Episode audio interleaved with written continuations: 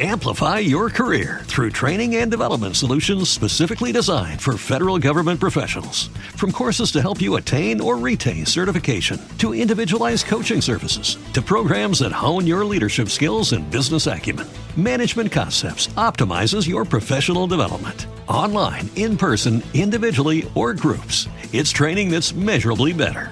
Learn more at managementconcepts.com. That's managementconcepts.com. Ruta 66. Un camino abierto a la esperanza. Pero ¿a quién se lo está diciendo? Cierto es que los que van por ahí hablando suelen ser considerados como locos. Nos preguntamos, ¿qué asunto es este? Pero fíjate bien, se trata de una santa locura.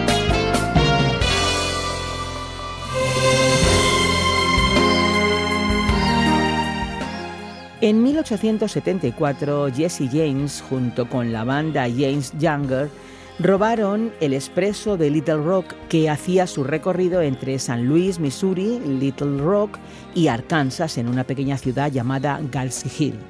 Perseguidos por un pelotón, la banda huyó 75 millas al nordeste hasta las cuevas. El sheriff y sus hombres no tardaron en encontrar la pista de los James Younger y decidieron esperar a que el hambre les hiciera abandonar la gruta. Sin embargo, tres días después los hombres de la banda aún no habían salido, por lo que los representantes de la ley entraron en las cuevas, pero solo encontraron los caballos.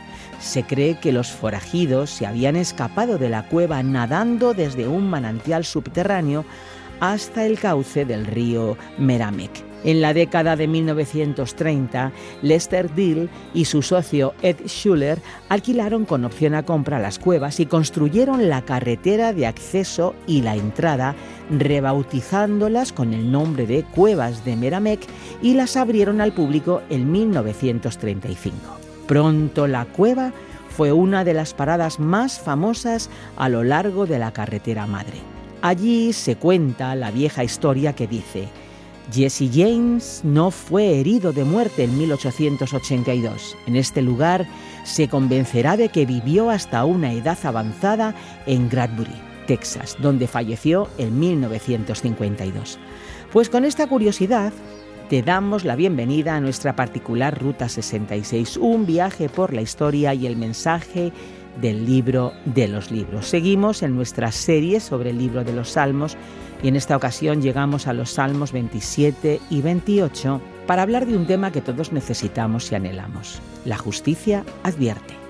Sobre este importante y necesario tema trataremos en nuestro episodio de hoy. Vamos a escuchar la reflexión ya y también la explicación sobre los Salmos 27 y 28 en la voz de Fernando Díaz Sarmiento. Nosotros después volvemos en la sección de preguntas y respuestas aquí en nuestra Ruta 66. Estaremos esperando. La seguridad nunca está de más. Así es. Sabes muy bien que de las cosas más importantes del mundo hoy es la seguridad y que muchas personas buscan todo tipo de seguros y métodos de seguridad para que su automóvil no sea robado, para estar seguros en su casa, o incluso para tener seguridad en cuanto a lo que pasará después de morir. Y lo harán con un seguro de vida. Las aseguradoras se frotan las manos con tantas oportunidades de negocio. Pues bien, en los Salmos 27 y 28, el salmista hablará sobre la seguridad. Lo has escuchado muy bien. Él sabe que el seguro que viene de Dios no solo está de más, sino que es la seguridad, podemos decir, definitiva. El Salmo 27 llama nuestra atención de manera especial y extraordinaria. En él observaremos una manifestación clara de confianza absoluta en Dios, de que el salmista está absolutamente seguro. Se trata de un cántico de confianza en Dios, y el salmista entonces muestra que esta seguridad lo lleva a amar y adorar a Dios de manera muy especial. Y en el Salmo 28, en este mismo espíritu de confianza, y clamando a Dios por seguridad, él tiene la certeza de que el trato que Dios le dará será distinto porque su vida es bastante diferente a la vida de los perversos, de los malvados. El Salmo 27, Salmo davídico, en el auge de esa tranquilidad, de esa confianza extraordinaria, dice lo siguiente. El Señor es mi luz y mi salvación. ¿A quién temeré? El Señor es el baluarte de mi vida. ¿Quién podrá amedrentarme? No tendré nada que temer porque Dios es mi seguridad. Y él entonces dice que cuando los enemigos fueron a por él, ellos tropezaron y cayeron. Mientras que en su seguridad plena, él llega a afirmar lo siguiente en el versículo 3. Aun cuando un ejército me asedie, no temerá mi corazón. Aun cuando una guerra estalle contra mí, yo mantendré la confianza. Puedes ciertamente relacionar toda esta experiencia de David con su vida atribulada, llena de enemigos y de conflictos militares marcados en su historia y toda su vida. En esa perspectiva, él entonces llega al versículo 4 y dice lo siguiente, Una sola cosa le pido al Señor, y es lo único que persigo, habitar en la casa del Señor todos los días de mi vida, para contemplar la hermosura del Señor y recrearme en su templo. Porque en el día de la aflicción, Él me resguardará en su morada. Al amparo de su tienda me protegerá, y me pondrá en alto sobre una roca. Me hará prevalecer frente a los enemigos que me rodean. En su templo ofreceré sacrificios de alabanza, y cantaré salmos al Señor. El salmista aquí observa la gran tranquilidad que es tener a Dios habitando en medio de su pueblo. La seguridad está en que el Señor vive en su santuario, en su templo, en su casa, y Él desea estar presente, desea buscar la presencia de Dios de todo corazón, porque entiende que esa presencia de Dios es la verdadera garantía de seguridad para su propia vida. Él no entiende que la seguridad venga sencillamente de una actitud previsora, él no entiende que su seguridad venga simplemente de su poder militar o incluso de su fuerza humana. Más bien esta seguridad viene de Dios. Y por eso él busca a Dios en el lugar donde se espera que Dios esté actuando de manera extraordinaria, que es su santuario. Y entonces él prosigue diciendo, Oye Señor mi voz cuando a ti clamo, compadécete de mí y respóndeme. El corazón me dice, busca su rostro. Y yo, Señor, tu rostro busco. No te escondas de mí. No rechaces en tu enojo a este siervo tuyo, porque tú has sido mi ayuda. No me desampares ni me abandones, Dios de mi salvación. Vemos que su confianza en Dios es completa.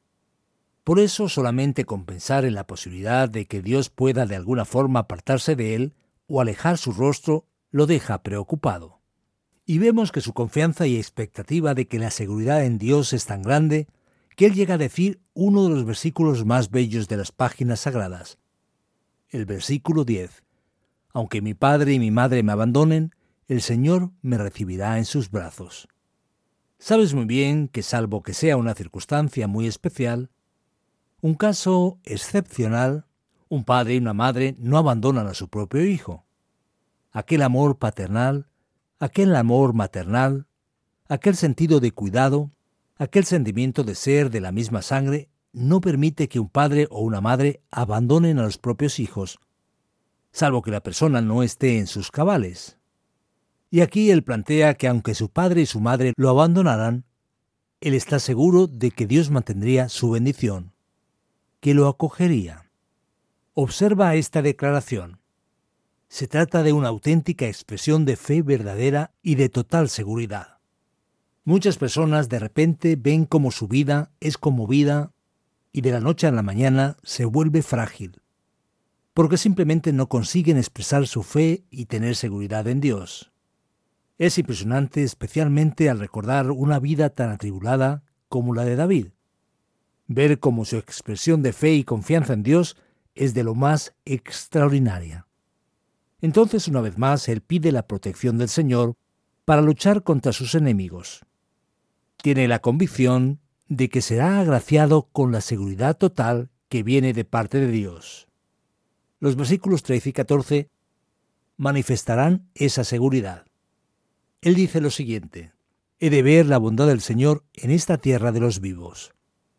Y sobre eso Él está seguro.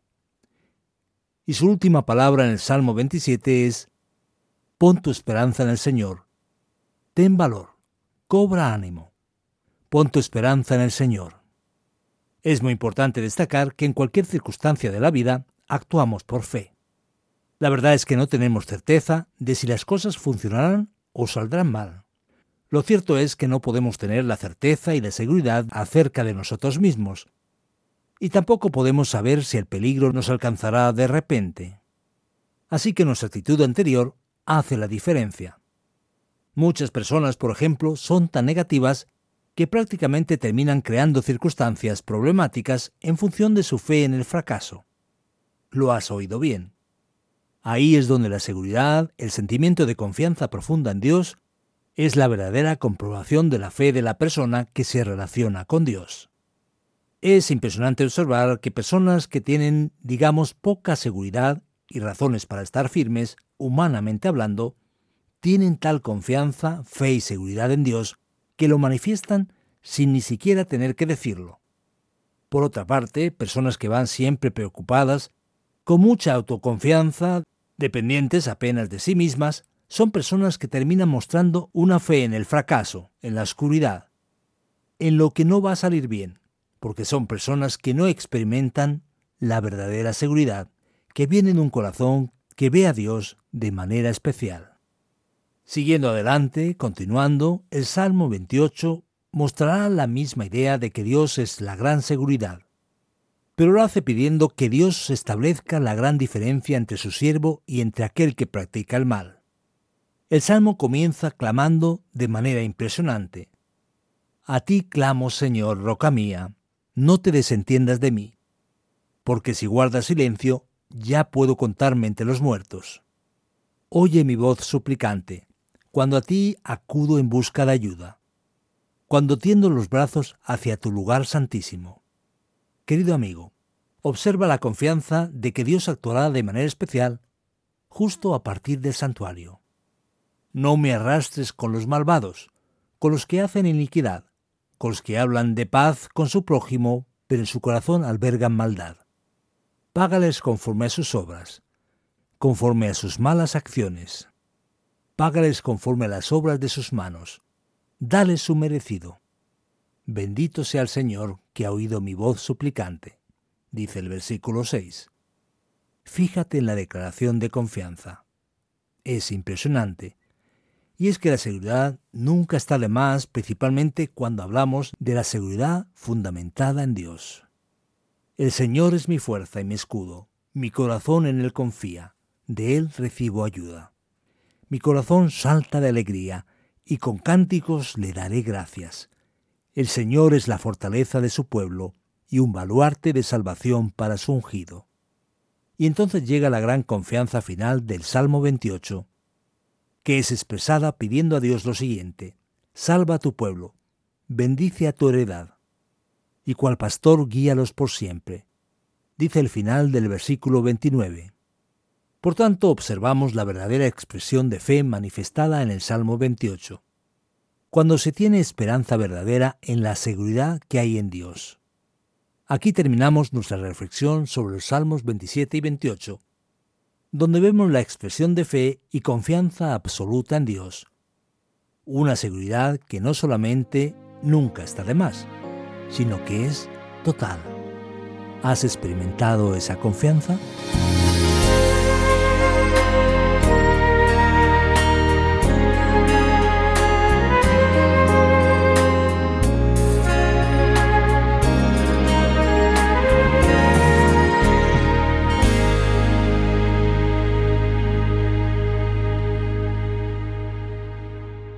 No te desvíes ni a derecha ni a izquierda, sigue directo hacia Jesús. En Ruta 66 el destino está asegurado. Continuamos en nuestra Ruta 66. Como muchos ya sabrán, este es un programa original del profesor de Biblia Luis Sayao, producido por Radio Encuentro, Radio Transmundial en España, un espacio que ha sido traducido por Mateus Rodríguez y presentado y adaptado por el profesor de Biblia y comunicador Fernando Díaz Sarmiento.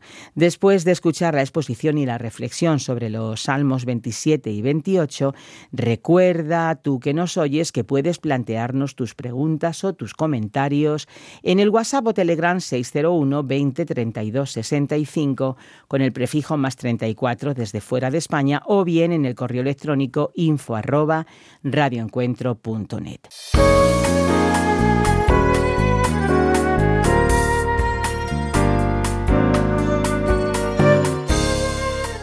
Vamos a avanzar aquí nuestro estudio bíblico sobre los Salmos 27 y 28.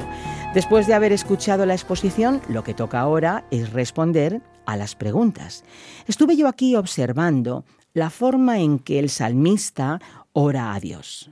¿Está realmente orando o está hablando consigo mismo. Parece un comportamiento un tanto extraño, especialmente en el último versículo del Salmo 27. Pues bien, Esperanza, eso llama a nuestra atención y hasta puede sonar extraño. Cuando él empieza el Salmo, él dice, El Señor es mi luz, ¿a quién temeré? Es el baluarte de mi vida. ¿Quién podrá amedrentarme? La verdad es que puede parecer un tanto extraño este lenguaje del Salmo. Algunos estudiosos lo definen como un soliloquio, es decir, el salmista habla consigo mismo y después parece estar orando. Una sola cosa le pido al Señor y es lo único que persigo. ¿A quién se lo está diciendo? La verdad es que los que van por ahí hablando solos suelen ser considerados como locos. ¿Qué asunto es este? Podemos preguntarnos. Pero fíjate bien, esta podemos decir es una santa locura porque hay una necesidad verdadera. Todas las personas necesitan hablar con ellas mismas. Hablamos con nosotros mismos en la almohada, por la noche. Por supuesto que alguien que grita sola sin sentido parece que no está, digamos, muy allá. Hay una diferencia clara entre una persona que dice cosas sin sentido y otra que tiene pensamientos sanos. Así que ese análisis hablando a solas está presente en muchos salmos y revela de alguna forma una saludable higiene mental y espiritual, que tiene que ver con esa reflexión y conversación que acompaña también a la oración. Así que puede parecer extraño, diferente, incluso no muy bueno, pero podemos hablar a solas. Pero ojo, con cuidado y moderación, que si no las cosas se complican. Sí, creo que necesito hablar conmigo misma un poquito más a veces nos ayuda a entender mejor las cosas. Ahora bien, este sentido de seguridad del que tanto se habla aquí parece buscarse en el santuario, en la casa del Señor, en presencia de Dios. En el versículo 4 parece que nos muestra esto de una manera clara. Entonces, podemos concluir que en la iglesia yo me puedo quedar tranquila allí dentro porque precisamente allí dentro no puedo sufrir ningún daño, no me puede pasar nada malo. Esa es una cuestión complicada, pues ¿qué idea tenemos en el Antiguo Testamento? La de que Dios está presente entre su pueblo en el tabernáculo, en el santuario, en el templo. Se trata de la idea de que allí es la morada, la casa de Dios. Pero la propia Biblia revelará poco a poco, de manera progresiva, que el Dios que creó el cielo y la tierra no se limita a un espacio geográfico. Y vemos que Israel después se confundió porque pensaba, por ejemplo, que Jerusalén y el templo nunca serían destruidos por los extranjeros al ser la casa de Dios. Ya hemos aprendido algunas lecciones sobre eso en nuestra Ruta 66. Así que fíjate bien, lo que importa es Dios, no lo que simboliza al propio Dios. Con lo cual no es verdad que al estar en una iglesia, santuario o templo, yo estoy necesariamente más protegido de todos los males. La idea es que nuestra seguridad está en el Señor, en la persona de Dios y no en un lugar específico. Es muy importante resaltar ese principio, especialmente en función de lo que nos es revelado después en el Nuevo Testamento. Está bien, eso es mucho mejor. Y dado que Dios es nuestra seguridad, ¿significa esto que ya no tenemos que preocuparnos por nada? Puedo dejar la puerta abierta por la noche, las ventanas y dormir y dejar mi vehículo abierto con las llaves adentro porque Dios es mi seguridad. ¿Es esto así? De hecho, alguno podría incluso pensar en poner un letrero, ladrón, tú como en tu casa. Dios te atrapará después. O no tocar. Esto pertenece a Cristo, propiedad de Jesús. Sí, propiedad de Jesús. La verdad es que muchas personas exageran. A un conocido le robaron el automóvil y otra persona le dijo, Mira, Dios te lo devolverá. Entonces le contestó, ¿pero cómo? No fue él quien me lo robó. ¿Cómo me lo devolverá? Así que podemos decir que algunas personas realmente se pasan, porque digamos que se van más allá de la realidad. Fíjate que estos salmos son davídicos, y el propio David actuaba con estrategia. Él planificaba. Él era un maestro de la guerra. Él sabía cómo actuar. Una cosa no quita a la otra. El salmo está hablando de la seguridad, de la actitud interna, psicológica que tenemos con Dios. No se trata de ninguna invitación a tentar a Dios, a buscar hacer cosas absurdas, diciendo, Dios es mi seguridad, saltaré del vigésimo piso con una piedra atada a mi cuello y Dios me bendecirá porque con Él estoy seguro. No, para nada, eso es una locura. Nadie puede buscar, querer meterse en situaciones incorrectas y después culpar a Dios por las pérdidas, por los problemas que se dueñan de su vida. La irresponsabilidad no tiene nada que ver con la expresión de fe. No confundamos ambas cosas, por favor. Ahora, el Salmo 28, que también es parte de nuestro estudio de hoy, comienza llamando sordo a Dios. Señor, no me hagas oídos sordos, no te desatiendas de mí. Mira, Fernando, si le hablara así a mi padre o a mi madre, casi te digo que me tiraría de la oreja. ¿No es una irreverencia total por parte del salmista? Pues bien, es verdad. Mira, de hecho, cuando uno lo lee, hasta puede extrañarse y decir, ¿cómo puede el salmista hablar de esa manera? De hecho, el salmista dice cosas muy directas que incluso nos hacen temblar al oír lo que dice.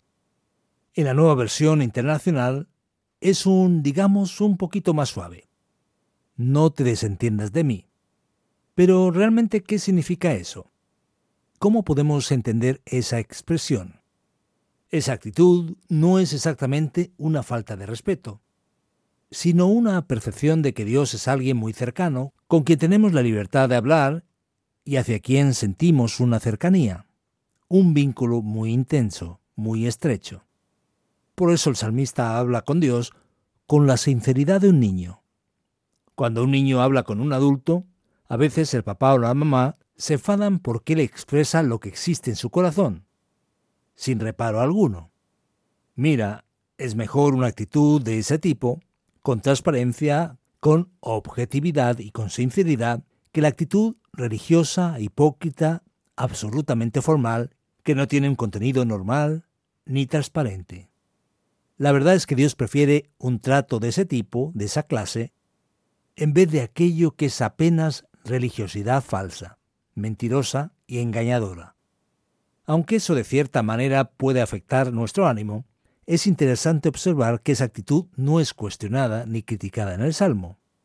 Parece incluso que Dios deja la cosa a propósito, para ver quién es sincero y, por así decirlo, abrirá el corazón y dirá, escucha, si es así, ¿cómo es que pueden pasar estas cosas? Y entonces vemos quién está jugando limpio en la relación con Dios. Dejé esta pregunta para el final porque es un poquito complicada. Está en el Salmo 27, al final del versículo 4. Dice, para contemplar la hermosura del Señor y para recrearme en su templo. ¿Cómo puedo entender este pasaje? Es un poco concreto, demasiado abstracto para mí. Es verdad, es un texto un poco difícil de entender. Después de manifestar su seguridad absoluta, el salmista dice que está interesado en buscar a Dios. Pero ¿qué quiere decir en verdad? Él quiere mudarse a la casa de Dios para tener esa relación profunda con Dios. ¿Qué es lo que pretende? Él quiere contemplar la belleza del Señor. Pero ¿qué belleza es esa? La palabra hebrea da una idea de una cosa agradable, que nos atrae. Parece que los estudiosos creen que puede ser una referencia a la propia belleza del templo. Pero creo que es difícil que se refiera a eso, y más bien se trate de aquello que nos atrae de Dios. Por eso un sentido de esa frase podría ser contemplar la bondad del Señor y buscar en el templo. Algunas versiones incluyen la palabra meditación, pero no es exactamente la palabra. El texto tiene que ver con buscar su orientación en su santo templo. El salmista está desesperado, ansioso por ir al templo para relacionarse con Dios, y él seguramente debe buscar la bondad y la orientación que solo viene de parte del Señor. Pues Fernando, gracias por la explicación. Realmente eran salmos necesarios y muy saludables. Y para vosotros que nos seguís, permaneced atentos porque ahora viene la aplicación en nuestra ruta 66.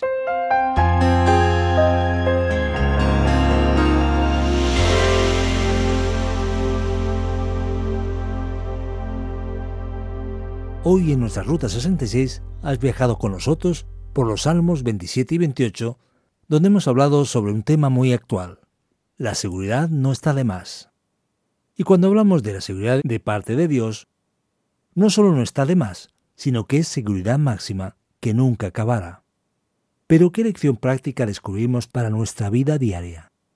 La gran verdad es que la seguridad comprueba el que tiene verdadera confianza. El que cree, confía y se siente seguro.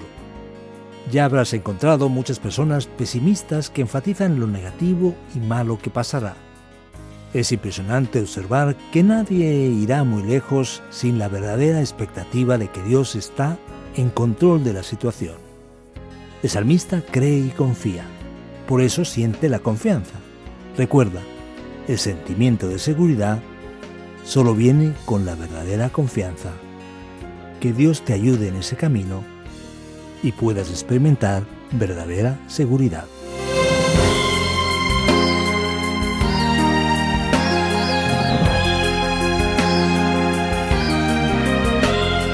Por hoy nos quedamos aquí en nuestra Ruta 66. Te esperamos para el próximo episodio de nuestra Ruta 66, aquí en esta misma emisora o en la plataforma de podcast. Si quieres escuchar este programa de nuevo o alguno de los anteriores, puedes hacerlo a través de nuestra página web o en la página RTM 360, también descargando la aplicación RTM 360.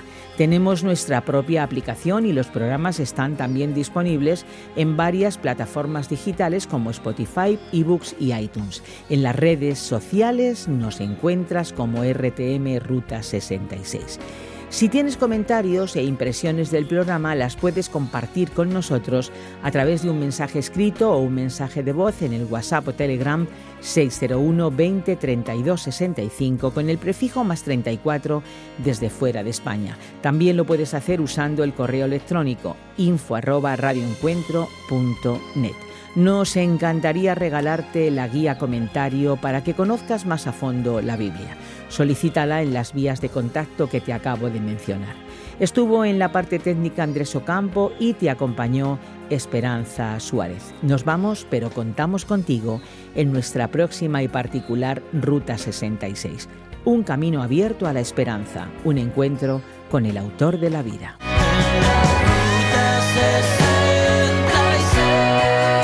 Descarga la app de Ruta 66 y sigue RTM Ruta 66 en las redes sociales.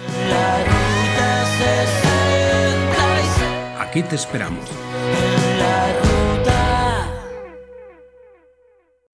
Amplify your career through training and development solutions specifically designed for federal government professionals.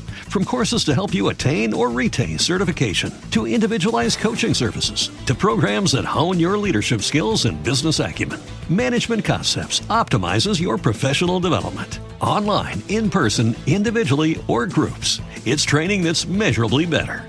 Learn more at managementconcepts.com. That's managementconcepts.com.